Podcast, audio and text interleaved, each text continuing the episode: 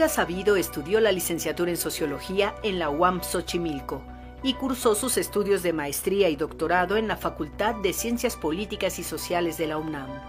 Es miembro del Sistema Nacional de Investigadores Nivel 2 y profesora e investigadora del Departamento de Sociología de la UAM Azcapotzalco. Es una de las principales expositoras de la obra de George Simmel en México y se ha especializado en estudios sensoriales, la sociología del cuerpo y la sociología de las emociones. Algunas de sus obras más importantes son el libro El cuerpo como recurso de sentido en la construcción del extraño, una perspectiva sociológica, así como los libros George Simmel, una revisión contemporánea, y en coautoría con Gina Sabludowski, Estudio Introductorio de Sociología, estudios sobre las formas de socialización de George Simmel. Pertenece al comité editorial de las revistas Debate Feminista, Estudios Sociológicos y Acta Sociológica, y participa junto con una red de investigadoras que buscan resarcir las injusticias epistemológicas que contribuyeron a la invisibilización de las mujeres en el canon sociológico. Pues aquí estamos con nuestra gran invitada hoy, la doctora Olga Sabido. Bienvenida. Muchas gracias. Muchas, muchas gracias por estar con nosotros. Eh, es fascinante tu trayectoria y tu obra, como acabamos de ver en tu biografía. Eh, lo que haces es hacernos ver y entender nuestra sociedad de manera distinta. Desde un enfoque feminista, desde luego, vamos a entrar en ese tema, pero primero vamos a hablar sobre George o Georg, ¿no? Simmel, ¿no?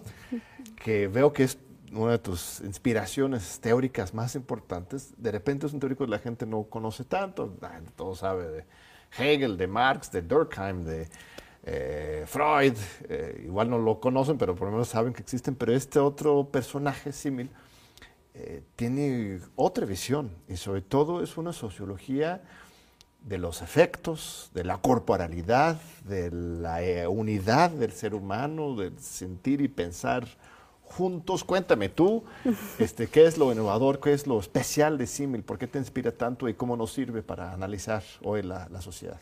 Sí, bueno, muchas gracias por la invitación. Estoy muy agradecida y muy, muy contenta.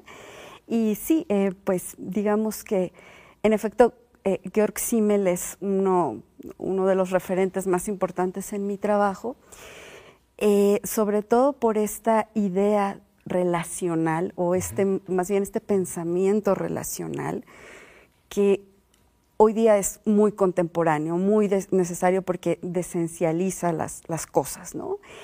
Es un autor que eh, entra y sale del canon, ¿no? ¿no? ¿no? es de estos autores que de cajón eh, se enseñan en la formación eh, en, la, licenciatura de sociología. En algunos lados está más o menos reconocido, en, algunos programas eh, ya está, digamos, como parte de la, de la teoría eh, clásica. Pero justamente esta historia como de su entrada y salida dentro del canon tiene que ver con una perspectiva que se alejaba mucho del mainstream de la sociología, ¿no? Y entonces es un pensador que a mí me parece muy relevante porque parte de una ontología relacional, o sea, de una idea de que somos con otros. Todo el tiempo somos con otros y en ese estar y ser con los otros, que puede ser un ser con otros, un ser contra otros, un ser sobre otros, o sea, hay diferentes formas de relacionarnos con los otros, siempre estamos eh, afectando y siendo afectados. Pero va más allá de solamente dos individuos que se afectan, más bien tu propia individualidad, tu identidad se construye en función de tus relaciones, ¿no? Eso es lo, Por supuesto. lo fuerte, ¿no? Por supuesto. El individuo es un, un efecto, ¿no? Si quieres eh, usar un término de Derrida, etcétera, pero es un, una construcción, un resultado de nuestra no esencia, pero ahí va a ser esencia, nuestra existencia este, social y relacional por eh, excelencia, ¿no? Claro, y de hecho la definición que tiene justo de individuo, de individuo moderno, es esa. El individuo es el resultado del cruce de muchos círculos sociales, ¿no? Eh, yo soy Olga eh, porque pertenezco a un círculo eh, laboral, profesional, familiar, político, este, lúdico, ¿no? erótico. Yo soy eso en, la medida en que me estoy relacionando con, con otros. Y esta idea de mm, ser y estar con otros, en efecto, no se reduce a dos individuos o a una escena situacional nada más los estados, los países, em, las instituciones, las organizaciones también se afectan y son afectados. Es decir, tenía una perspectiva reticular de, la, de, la, de la sociedad, lo cual lo hace muy actual, ¿no? Por, por la idea de esta interconexión en la que vivimos día a día. Las redes sociales, la globalización, el flujo financiero, ¿no? la interconexión. La interconexión, sí. Y, y, el, digamos que el plus que le, que le pone Simmel sociológico es esas relaciones no necesariamente son simétricas. Puede haber asimetrías, pero relacionándose, ¿no? Eh, el conflicto para Simmel era muy importante en ese sentido, ¿no? Y pone en cuestión absolutamente la idea del, dualismo del ser en términos del espíritu y el cuerpo. ¿no? no es que tengamos una mente y una este, materialidad, sino que somos lo que somos, un, cuerpo pensante o cómo lo, lo definires tú, pues. Claro. Eh, parte de la recuperación que he hecho es eh, pensar que somos eh, seres sensibles en relación y en situación constantemente. Y algo que aparece como una idea bastante precursora en este autor, que otros autores y autoras más contemporáneos lo han desarrollado, es que somos con otros y no necesariamente o no solo humanos. Encima hay un interés también por la materialidad, por el espacio, por puente y puerta, ¿no? Por los platos, por eh, los objetos que también condicionan nuestra forma de estar en el mundo, ¿no? Eh, que a pesar de que nosotros eh, los, los, construimos, también constriñen nuestros movimientos, ¿no? Em, dice Simmel, tiene una frase que a mí me gusta mucho, que dice, el ser, es un ser el ser humano es un ser fronterizo que no tiene ninguna frontera. O sea, creas las fronteras, pero luego las fronteras sí tienen efecto en tu movilidad. ¿no? hay construcción social, pero también hay un efecto de la materialidad eh, sobre esa construcción social. Y siempre estamos viviendo en esas fronteras que nosotros creamos y destruimos constantemente, o sea, siempre estamos como en transición, ¿no? Claro, claro, sí, sí, sí. No, es fascinante porque, y esto te lleva a sentar de manera muy interesante los estudios de género, ¿no? porque precisamente una de las cosas que más distingue la experiencia de ser hombre, mujer o de cualquier otro género es precisamente nuestra manera de sentir materialmente al, al, mundo, a la sociedad. Este, me compartiste algunos de tus, tus textos para prepararme para la entrevista contigo. Y uno que me llamó mucho la atención fue sobre el metro de la Ciudad de México en general, sobre la Ciudad de México, entendido como un espacio de contacto físico y cómo las mujeres la viven de manera totalmente distinta a los hombres y cómo eso refleja y construye nuestras sociedades. Cuéntame de ese, estudio en general sobre el tema. Sí, pues eh, ahí es donde, digamos, em, voy con Simmel y más allá de Simmel, ¿no? Por esta perspectiva también de los estudios de género y de eh, algunos feminismos que me han enriquecido muchísimo. Simmel tenía un diagnóstico muy interesante de la ciudad. Él decía, eh, la ciudad, las grandes metrópolis nos estimulan a tal grado que desarrollamos una indiferencia. Él lo llamaba eso una actitud blasé, ¿no? O sea, que hay una indiferencia y falta de empatía, ¿no? y que no es resultado de la naturaleza humana, sino de las, de las condiciones en las, que, en las que vivimos. Entonces yo me preguntaba, eh, sí, en efecto, eso lo podemos ver en el día a día, ¿no? Eh, asaltan a las personas, eh, alguien se suicida en, en, el metro, ¿no? Y las personas pareciera como que vamos sin, sin, prestar mucha atención, ¿no? Que sí es un tipo de percepción, pero decía Simmel es como una percepción insensible, ¿no? Yo me preguntaba, sí, pero es igual en hombres y mujeres, ¿no? O sea, es de la misma manera como vivimos cómo habitamos, cómo sentimos la ciudad. Y ahí es donde doy el giro a este enriquecimiento entre esta perspectiva relacional simeliana con estudios de género y enfoques feministas, ¿no? Para ver cómo no, el espacio nunca es neutro, ¿no? Eh, está generizado, tenemos eh, las mujeres, eh, sí a veces actitud blasé, pero también miedo a transitar por ciertos espacios. ¿Por qué? Estamos constantemente amenazadas de ser invadidas corporalmente, ¿no? de manera sensorial por los sonidos, por la mirada, y pues la más, eh, una de las más radicales por el contacto, ¿no? Que, el tacto es también algo eh, de lo más relacional, porque cuando tocas a alguien eh, o alguien te toca, te está obligando a tocarlo, ¿no? es, un, es un sentido como muy relacional en clave de una simetría, ¿no? Cuando es sin tu consentimiento. Entonces me llamaba como la atención o me interesaba ver que sí, en efecto, sí vivimos esta actitud blasea, pero no siempre. Hay ciertos estados afectivos que se diferencian genéricamente, ¿no? Eh, y que coincide con los datos este, estadísticos, ¿no? Eh, más del 95% de las mujeres han vivido algún tipo de violencia sexual callejera, ¿no? Que es así como está eh, definida. Eh, nueve de cada diez eh, agresores son hombres. Y pasaba en este trabajo, ¿no? Si hubo un, hombre que me dijo, sí, fue, fue invadido, pero era otro hombre el que me quiso tocar sin consentimiento, ¿no?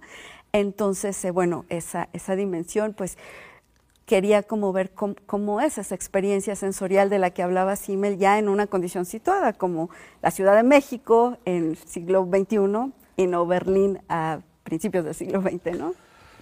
Sí, y así a partir de los micromachismos, podemos llamarlo, la vida cotidiana que vaya reproduciendo eh, esta, eh, este patriarcado, es como realmente se va instalando eh, los sentidos comunes, la manera en que cada uno va construyendo luego su propia identidad, y, nos demuestra, pues sí, lo, complejo y lo profundo que está el sistema, aunque también es muy, muy lindo porque da cierta esperanza, porque a la hora de, entender que, se trata, de que lo que somos nosotros se trata de nuestros cuerpos, nuestra existencia presencial, eh, no sé, de, repente se vuelve más concreta la, lucha, ¿no? Porque no nada más pensar eh, críticamente sobre cómo deconstruir este, los conceptos, sino que si es a partir de estar juntos, de tocarnos, que se puede, que se construye lo que somos, entonces también se puede cambiar las cosas así. Y eso es fascinante lo que diste, me acabas de abrir los ojos, claro. Lo, lo difícil de que te toquen, no es que te toquen, sino que tú los tocas a ellos, ¿no? O sea, lo, lo, espantoso de que alguien extraño te agarra la mano es porque tú, o sea, es la sensación del, del otro no deseado, en fin. Eh, este, bueno, ya, ya estoy este, dando volada a mi imaginación, pero, pero cuéntame más pues de, tu orientación. sí, sí, sí. Eh, decías esto que em, también me, me, ha interesado como indagar. Em, en un momento eh, pensaba como en estas experiencias de agrado, desagrado, un poco siguiendo como esta línea simeliana que es kantiana, ¿no? De lo sensible en términos de agrado, desagrado en la experiencia en, las ciudades. Y entonces en otro momento pensé, bueno, ¿cuándo son, cuando eh, esas historias que llevamos en el cuerpo, este, esa memoria eh, sensorial, son de agrado y por qué? Y entonces eh, me encuentro con algunos testimonios de mujeres jóvenes que me dicen, al llegar a la casa de mis padres, hay un olor que me da mucha tranquilidad, que me da mucha paz, es una planta que huele de noche, lo que conocemos como el huele, de noche, ¿no? Y entonces eh, yo, yo pensaba en, ese testimonio, en lo que significa en términos de, en nuestro país, con una violencia eh, contra las mujeres, con eh, un lastre en términos de, feminicidios, lo, que significa para alguien llegar tranquila a la casa, una vuelta al hogar que se está garantizando al ir transitando. Igual era en la noche, en la calle ese testimonio.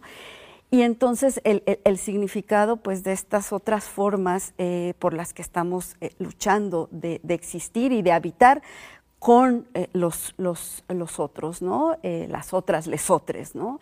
Entonces, este, sí, en efecto, estas, eh, esta perspectiva también me hace ver y me hace entender por qué mucho de la protesta feminista también está en clave sensorial, ¿no?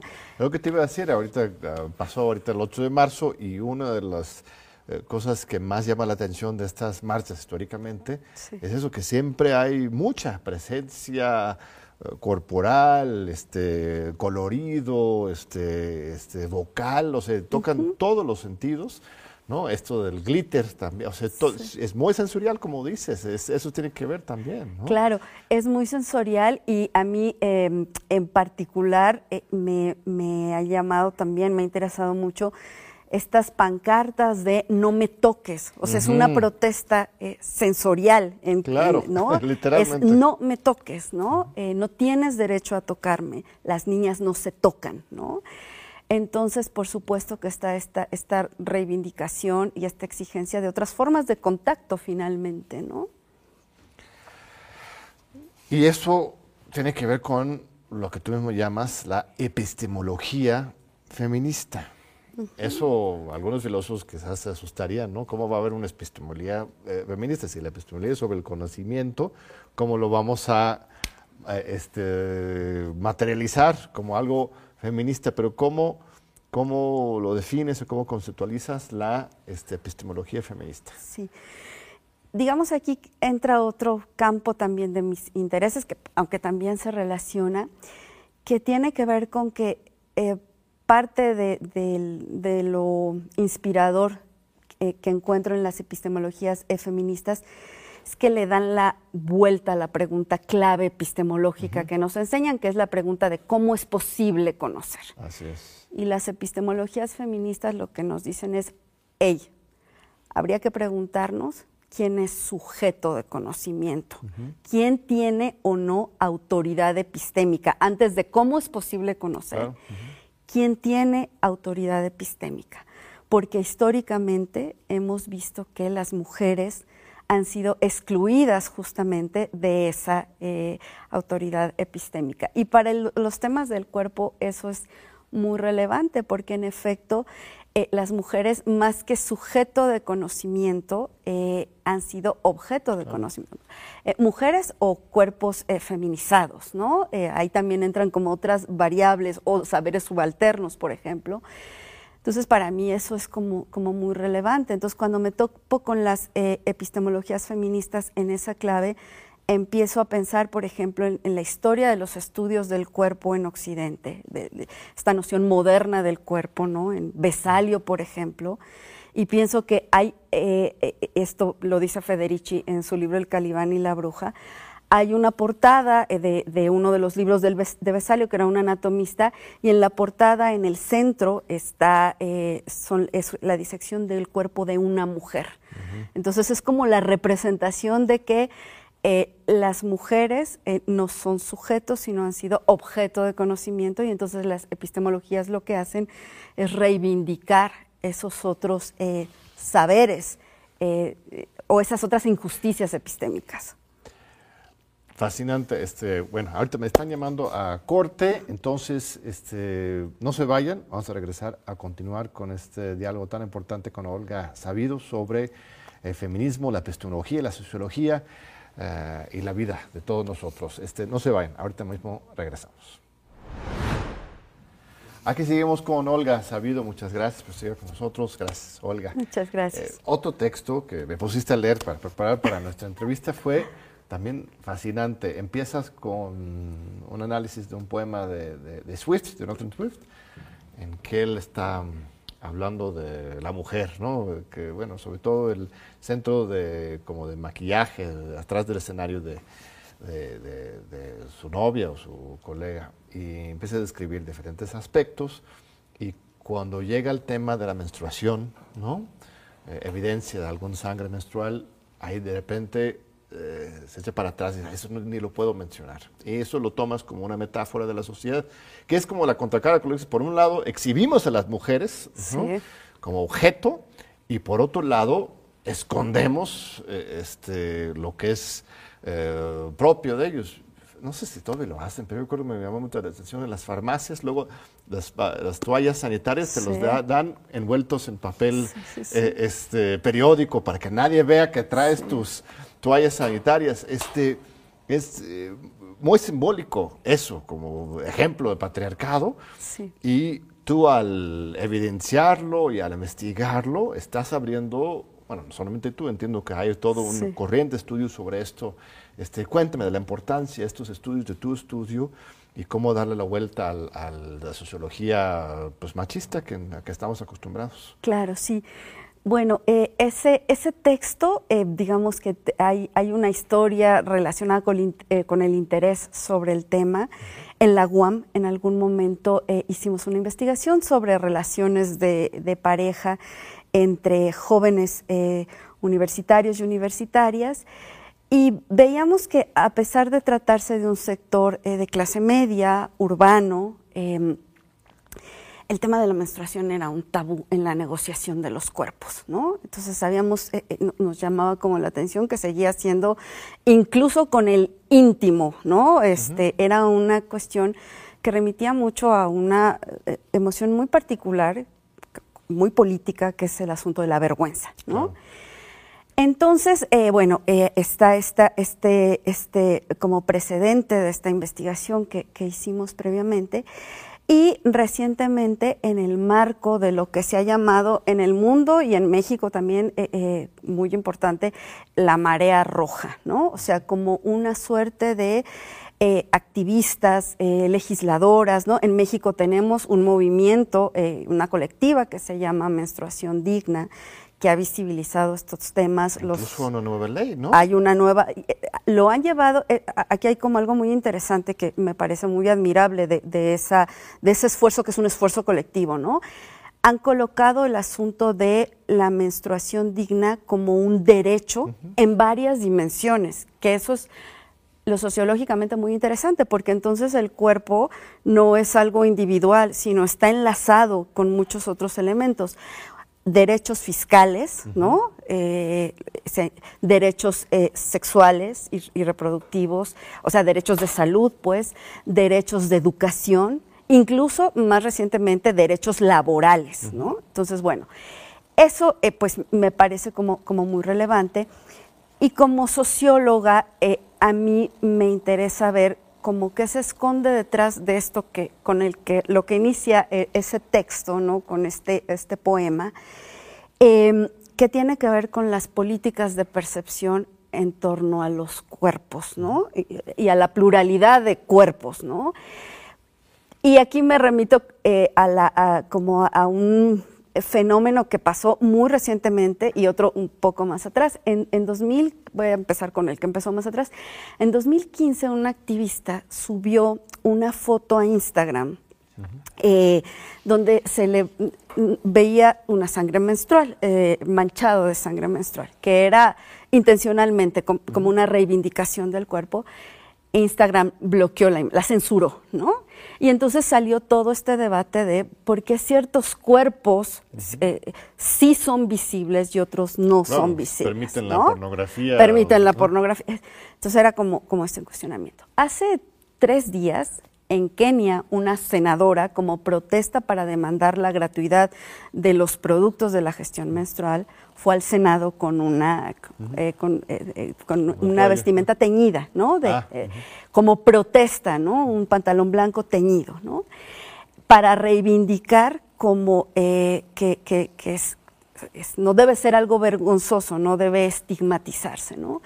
Entonces, como, como socióloga me, ha interesado eh, pensar en estos mecanismos de políticas de la percepción que tienen que ver con un control de la perceptibilidad, o sea, qué se puede ver y qué no se puede ver, ¿no? Y cómo hay pugnas, monopolios por eh, disputar qué es lo, lo, lo, lo, visible, lo invisible, lo audible, ¿no? A quién se le garantiza el dolor, a quién no. Y entonces tiene mucho que ver con el secreto eh, este asunto. Hay una política de la, de la percepción que nos han enseñado que esos son temas que deben mantenerse en secreto, ¿no? Y a pesar de las transformaciones y a pesar de, los avances, ahí tenemos todavía un gran reto, ¿no? Un gran reto porque incluso este, esta, esta colectiva de menstruación digna muy recientemente acaba de sacar una encuesta nacional sobre los productos de la, de la higiene menstrual. Y eh, la encuesta dice, pues eh, mayoritariamente las personas no creen que la menstruación sea algo malo, las mujeres o personas menstruantes. Este, pero eh, seis de cada diez le gustaría no tener esa experiencia, ¿no? O sea, hay todavía un, eh, sí todavía hay estigmas, hay prejuicios, ¿no? Respecto a esa, esa política de la, de, la, de la, menstruación, política de la percepción. Yo veía que incluso en, la investigación que yo hice, incluso en el confinamiento, muchas mujeres sufrieron o se sintieron incómodas por la percepción que podían tener sus familiares respecto a eso, Antes lo podían esconder más fácilmente. Sí, y ahora ya en mi casa estamos como como se intensificó la proximidad sensible en tiempo en eh, cantidad de, de, personas no este pues era de sí tengo que esconder si la, si las pido todo mundo se entera no este y es incómodo y mi hermano me dice que quite mis cosas no y algo que, pudiera parecer paradójico, pero que también me parecía muy interesante, era que, eh, por supuesto, el perfil era, era muy acotado, ¿no? Eh, para las mujeres que habían tenido una experiencia, o como ellas mismas decían, el privilegio de estar en casa cómodamente, porque tenían todas las condiciones de infraestructura, etcétera, se daban cuenta que el espacio público es muy incómodo cuando se está menstruando, ¿no? Entonces decían, me la paso mejor porque pues aquí me hago un tecito, aquí no me tengo que estar preocupando si me mancho, aquí puedo estar. Entonces es como eh, estos mecanismos de percepción eh, que sí eh, todavía nos pesan y que habría que desmontar. la diferencia de clase, como está señalando. La diferencia de clase, ¿no? por ejemplo, este grupo de, menstruación, este, este, esta colectiva es, de menstruación digna, junto con COPRED, sacó dos análisis de, poblaciones eh, muy vulnerables, eh, personas en situación privadas de la libertad y personas en situación, mujeres o personas menstruantes en situación de calle, que es totalmente diferente la privación de los productos de gestión menstrual, ¿no? Entonces sí, era otro universo. Pero a pesar de las diferencias de, clase, de condición, algo que prevalece es este estigma, ¿no? Sobre la, eh, sobre la experiencia y sobre la mancha menstrual, ¿no? Sí, cuando es signo de vida, de ciclos naturales, este, en otras culturas no accidentales quizás hay más respeto ¿no? O sea, que en, los de Occidente, supongo. Sí, sí, sí, sí. Y, también está como, como el paralelo, ¿no? Hay una, una antropóloga eh, que, dice, eh, una cosa es cómo se significa la sangre guerrera y otra cosa es cómo se significa la sangre menstrual, ¿no? O sea, sí hay, eh, prevalece esta cuestión de que tiene que ser algo en secreto, ¿no? Sí, pues un reflejo muy concreto del patriarcado. Cuando hablamos así muy teóricamente, ahí lo, estamos viviendo, ustedes sobre todo lo están viviendo todos los días. Este, ahora, cuando hablamos de los, de los sentidos, los cinco sentidos, eh, te estaba comentando en el, en el, este, Inter que mm, estamos a punto de, en estos días, publicar un nuevo libro en el programa Democracia, Justicia y Sociedad sobre las redes sociales. Eso es un producto de el Tratelot Collab. Y, una cosa que estábamos discutiendo y que estaba escribiendo es sobre la manera diferencial en que nos afecta los diferentes sentidos las redes sociales. Hay una sobrecarga de lo visual y lo auditivo, ¿no? Pero de repente los olores, o incluso las sensaciones se, marginizan, se, marginalizan y se, dejan de un lado. Eh, este, por ejemplo, el mismo periodismo, de repente se nota que una nota fue nada más hecho al escritorio, alguien recortando, pegando aquí, porque solamente habla de lo que se ve, igual lo que se oiga, pero no se hablan de los olores, por ejemplo, o no se habla de sobre las sensaciones táctiles. El reportero no te habla de cómo se sintió agarrar el barandal o caminar por la, calle, sino simplemente es lo visual y lo auditivo.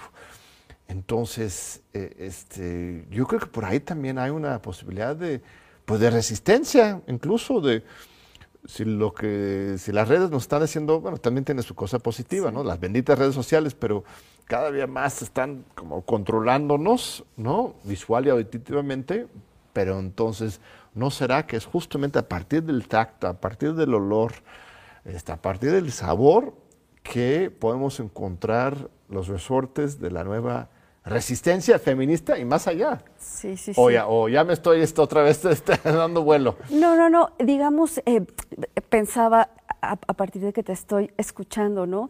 Quizá algo que tenemos que, que, sí tener o hacer consciente es que sí nuestras sociedades son muy ocularcentristas, ¿no? La modernidad es muy ocularcentrista en varias dimensiones, ¿no? En lo epistemológico, la observación, en lo estético, ¿no? Eh, eh, eh, en lo político, ¿no? En, varias de las esferas es, una sociedad como muy, muy ocularcentrista.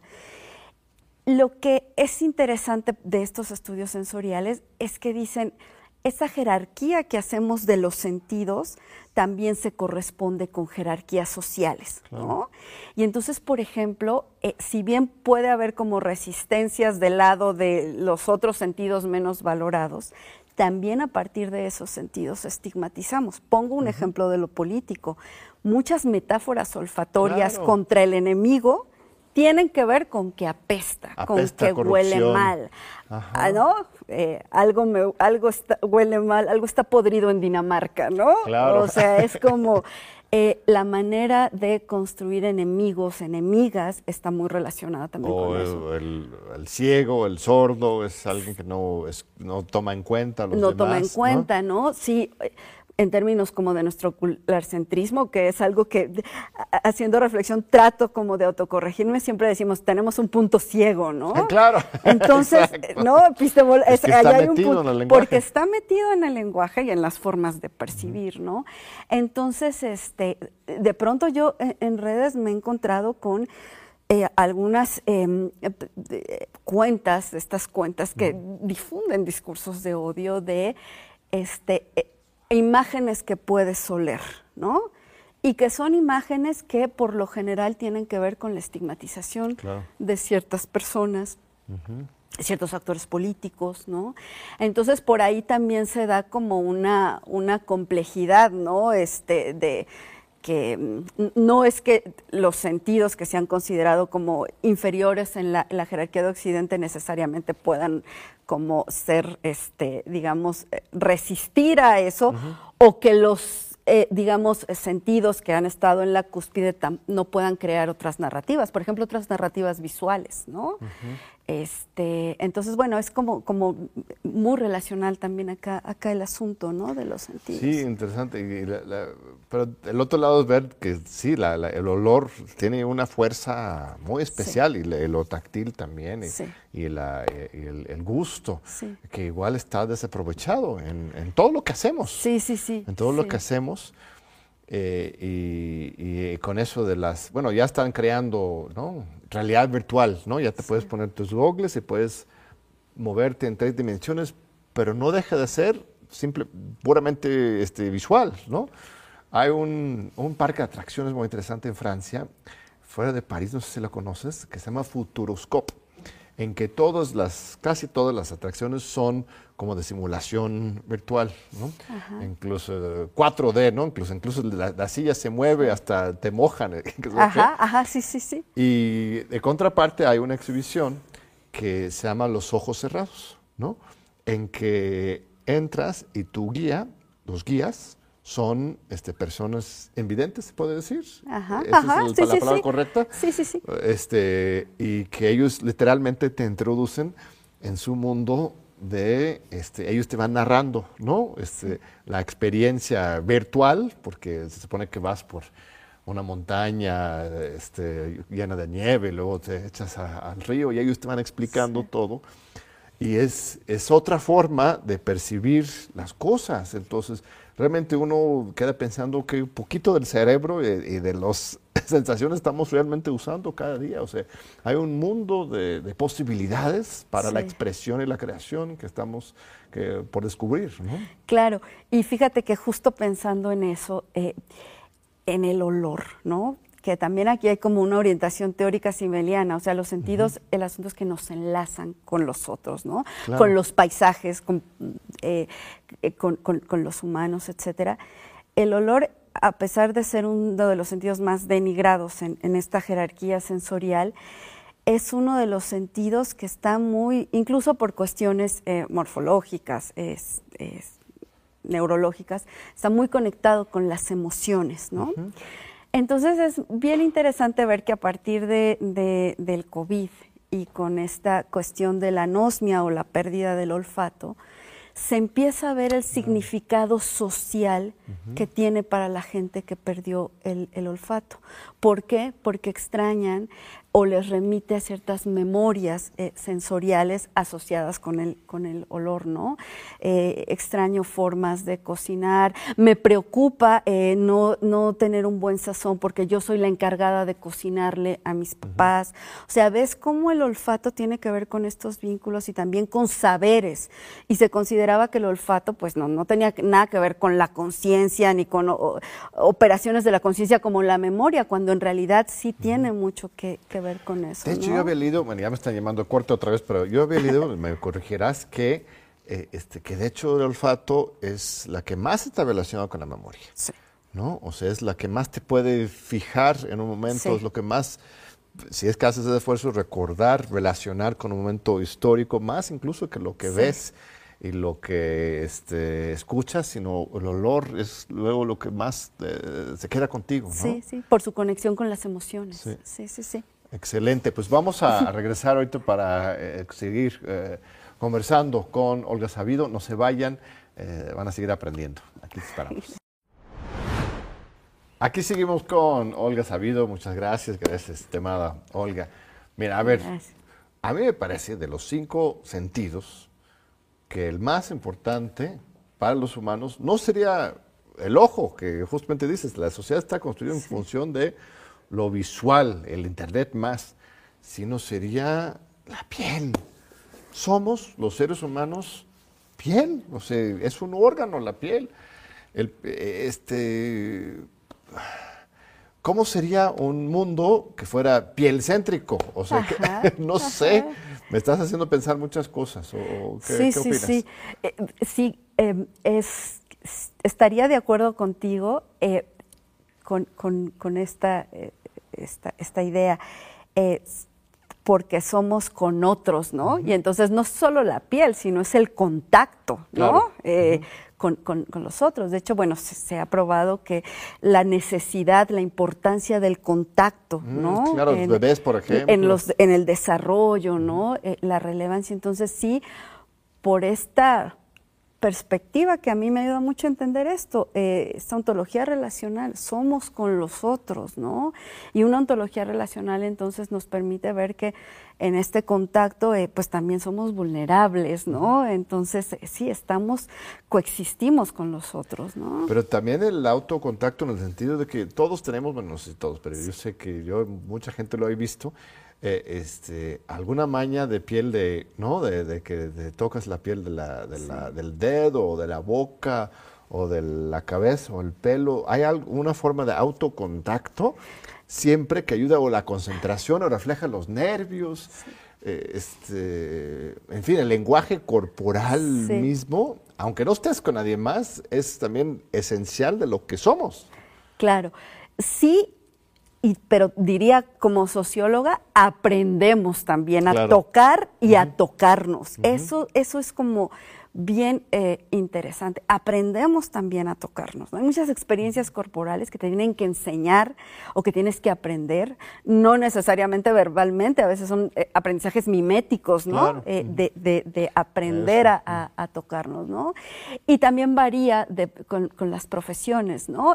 hay, hay un sociólogo que dice, por ejemplo, el tacto este, eh, ayuda al músico porque lo conecta con el sonido. O sea, uno diría, músico, oído, ¿no? Lo sonoro. Y dice, no, el tacto es el árbitro del sonido del músico, ¿no? Porque con el tacto, dependiendo del instrumento, está regulando el sonido que quiere producir, ¿no? Entonces hay una intersensorialidad también, eh, pero siempre hay un aprendizaje, ¿no?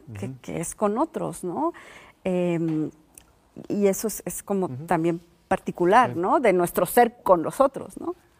Súper, ¿no? Es todo una beta fascinante tus investigaciones. Este, regresemos al, tema relacionado también de lo del 8M, del, feminismo, de las luchas de las mujeres, estas protestas que ponen justo de frente al cuerpo y exigen que entendemos los cuerpos de la sociedad de, otra manera y eh, esta perspectiva que estás construyendo, ofreciendo de la epistemología este, feminista. Este, eh, ¿De qué se trata y por dónde encuentras tú puntos como de lucidez en que estamos logrando revertir las epistemologías del patriarcado? ¿no? ¿Dónde, ¿Dónde está la esperanza? ¿Dónde construir? Ajá. Pues mira, em, empezaría como eh, lo que ha significado para mí este encuentro y este incluso redescubrimiento de mi propia disciplina a partir de las epistemologías feministas. Eh, las epistemologías feministas, eh, decíamos en uno de los bloques, eh, pues cuestionan como esta historia de mujeres que han contribuido a las disciplinas y que han sido o bien denigradas, o bien invisibilizadas, o bien excluidas, o bien minusvaloradas. ¿no? En ese marco, para mí eso coincide también con algo que está pasando en el mundo, en, México también, aquí enfrente, en la, en la, Facultad de Ciencias Políticas y Sociales, hay, hay también un grupo eh, muy importante en, ese sentido, que es repensar la historia del canon, repensar la historia de la sociología. Y entonces, en, en, ese, en esa búsqueda, eh, y en esa red, ¿no? Eh, que me siento muy, muy orgullosa de pertenecer, de, eh, gente de México, gente de España, gente de Argentina y de muchos otros países, descubrimos que también hubo fundadoras de la sociología, ¿no? Y que esas fundadoras de la sociología eh, se, negaron, se, se, eliminaron del canon porque eran importantes, porque eran relevantes. Y para mí eso, eh, eh, que es un proyecto que actualmente trabajo en colaboración con, varias de estas colegas, es un también autodescubrimiento de, la, de, mi propia disciplina, ¿no? Porque, por ejemplo, pienso en Harriet Martineau, que fue eh, coetánea de Comte, ¿no? Y que crea un método sociológico de observación y que de pronto se pregunta si se quiere pensar sociológicamente, hay que, ella utiliza como la metáfora eh, epistemológica del viaje, hay que hacer como una suerte de viaje, ¿no? Y, quitarse los prejuicios, de observar, y entonces hay que ver las ciudades y ver cómo están las mujeres ahí, qué grado de libertades tienen, ¿no? Y entonces eso para mí es como de, esas preocupaciones que de pronto uno anda buscando dónde encontramos como inspiraciones ya estaban en, las clásicas, ¿no? Entonces, bueno, para mí eso ha sido como, como un descubrimiento y lo conecto con el 8M, ¿no? Otras de las, de las autoras que también se podrían considerar como eh, parte de las eh, pioneras del pensamiento social tienen que ver con la tradición marxista, como Rosa Luxemburgo, como Clara Zetkin. Y en ese sentido, pues también en esta memoria feminista de tu propia disciplina, ¿no? Eh, porque yo fui formada con un canon masculino, ¿no? Entonces, como ahora redescubrir mi propia disciplina, pues entonces dices, claro, y ahí también hay una memoria histórica, el 8M, fue Clara Zetkin quien propuso ese día en conmemoración del Día de la Mujer Trabajadora, ¿no? En 1910. Y de ahí esa fecha pues se ha eh, resignificado de varias maneras según los contextos, ¿no? Entonces, bueno, el, 8M es, es un día entonces de reivindicación de los derechos, ¿no? Que nuestro país eh, eh, pues en los últimos años ha tenido como una eh, visibilización y una... Em, mucho también, eh, decíamos hace rato, eh, tiene que ver con estos performance, con estas formas de eh, disputar estos monopolios de eh, las políticas de la percepción, ¿no? Estas otras formas de habitar el espacio eh, con los antimonumentos, ¿no? De, moverse en el, espacio público y de reivindicar lo, que significa. Pues el 8M tiene un origen este, pues marxista, sí, este, de lucha de clases, pues, porque eso es muy importante, porque luego la gente dice que el socialismo sería muy machista, que los marxistas solamente enfatizan la clase, minimizan el género, pero en realidad en muchos momentos históricos en autores y autoras están absolutamente unidas. Por supuesto, por supuesto. Claro, al 8M se le fueron, este, digamos, agregando otros momentos históricos, ¿no? Eh, la, previamente a cuando eh, Rosa, es, Clara Zetkin propone esto, se había dado un, este, una protesta en Nueva York, ¿no? Que fue reprimida, entonces van sumando momentos este, importantes de reivindicación de los derechos de las mujeres, pero surge como derechos laborales, ¿no? Derechos de la mujer trabajadora. ¿Y qué opinas de lo de un día sin mujeres? Mi primera reacción, quizás una reacción machista, pues, no sé, soy hombre, es una sociedad patriarcal. Recuerdo hace un par de años, cuando primero se planteó aquí, me dije, mira, esto está mal porque eso es el sueño dorado de los hombres, que las mujeres se queden en casa.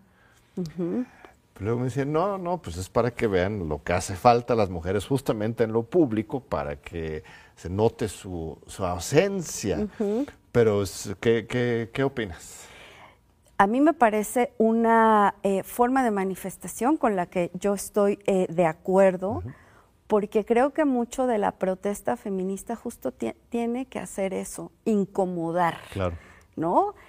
Eh, porque em, hay una pensadora feminista de las, de las emociones, ¿no? que a mí me, me parece muy relevante, que es Sara Ahmed, que dice, desde la incomodidad también eso te moviliza, ¿no? A, a, ver que no tendría uno, una, une que dar las cosas como por sentado. Entonces me parece que estas eh, eh, protestas que incomodan, ¿no? Que hacen, ay, ¿por qué hacen eso? Ay, son, son importantes. A ver, pero ¿no sería mejor un día sin hombres? Mandarlos a la casa, que ellos cocinen, que lavan, que arreglen, que lleven los hijos a la escuela, que algunos hacen, etcétera, y que las mujeres sean las que ocupan el espacio público, las escuelas, los trabajos, las calles, y que sea un día sin hombres. Diría, aquí, aquí igual y sí me coloco del lado de pues organícenlo ustedes. Sí, claro. ¿No? Exacto. No nos digan cómo eh, organizarlo nosotros, ¿no? Eh, eh, eh, ese es como el, quid, ¿no? Este, hagan ustedes, pero a nosotros no nos digan cómo hacerlo, exacto, Exacto, sí, entiendo perfectamente. Y eso es, es esencial, que los hombres este, también interrumpan sus propios patrones y este, a la sociedad en un sentido positivo, ¿no? Porque en lugar de sentirse amenazados por estos cambios este, que están ocurriendo en todo el mundo, pero América Latina en particular está a la vanguardia, ¿no? Con las luchas feministas. Eh, este, tenemos que abrazar un, nuevo mundo, manera de, entender las cosas, ¿no? Sí, sí, sí, sí. Sí, me, me, parece, eh, sí, muy, muy relevante esa, esa necesidad de entender.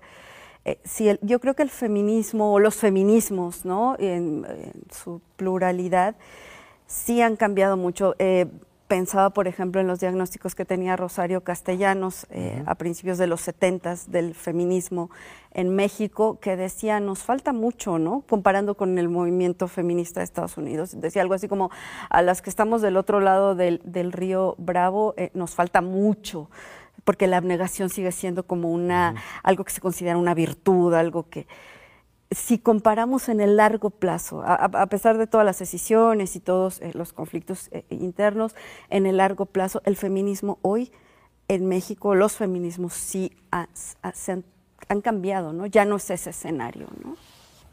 Yo me atrevo a decir que estamos más adelante. Quizás el cambio cultural tarda como en la generalidad, pero como liderazgo y claridad de conceptos y prácticas, yo creo que América Latina estamos mejor que, pues en los Estados Unidos yo veo mucho, no sé, estancamiento, eh, desde datos muy básicos como la paridad de género políticamente hablando.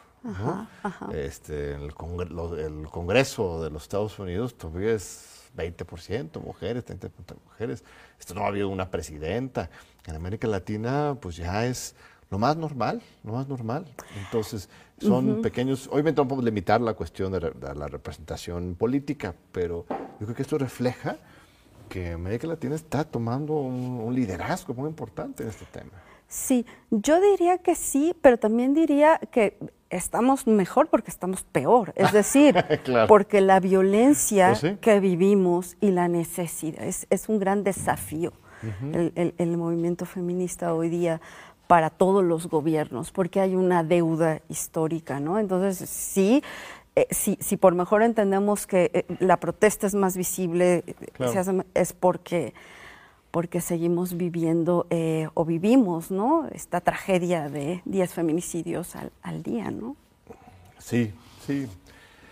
Eh, no, se ha mejorado, ¿verdad? En, este sexenio actual hasta peor estamos, ¿no? En cuestiones de feminicidios. Sí, sobre todo, bueno, aquí yo, yo creo también que hay gestos que, que pues sí están poniendo en jaque inclusive la legitimidad, ¿no? El, el uso de la apropiación de ciertos espacios y la disputa por ellos, ¿no? Por ejemplo. Este, por ejemplo, el, el monumento o antimonumento de las mujeres que luchan, ¿no?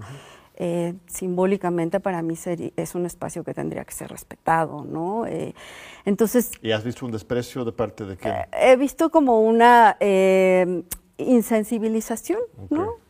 Entonces yo creo que sí, es un gran desafío, ¿no? yo, yo podría decir eso, ¿no? Porque también el los feminismos, el feminismo tiene, igual que la sociología, como de base esta crítica inherente a su propia constitución, ¿no? Pues muchas gracias, Olga. Me están llamando a, acabar con esta entrevista, con apenas estamos iniciando. Vas a tener que volver con nosotros, por favor. Bienvenida también, ya has participado en las actividades del programa Universitario de Democracia, Justicia y Sociedad, que estamos con un equipo fantástico, investigadoras sobre todo, que están eh, este, examinando los movimientos feministas, su importancia histórica y su papel en la democracia. Este, mantente cerca, por favor. Muchas gracias. Este, es un lujo para nosotros Muchas este, gracias. Eh, hablar contigo. Muchísimas gracias. al, contrario, querida Olga.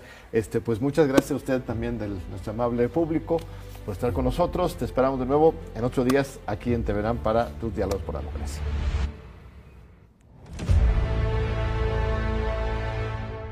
うん。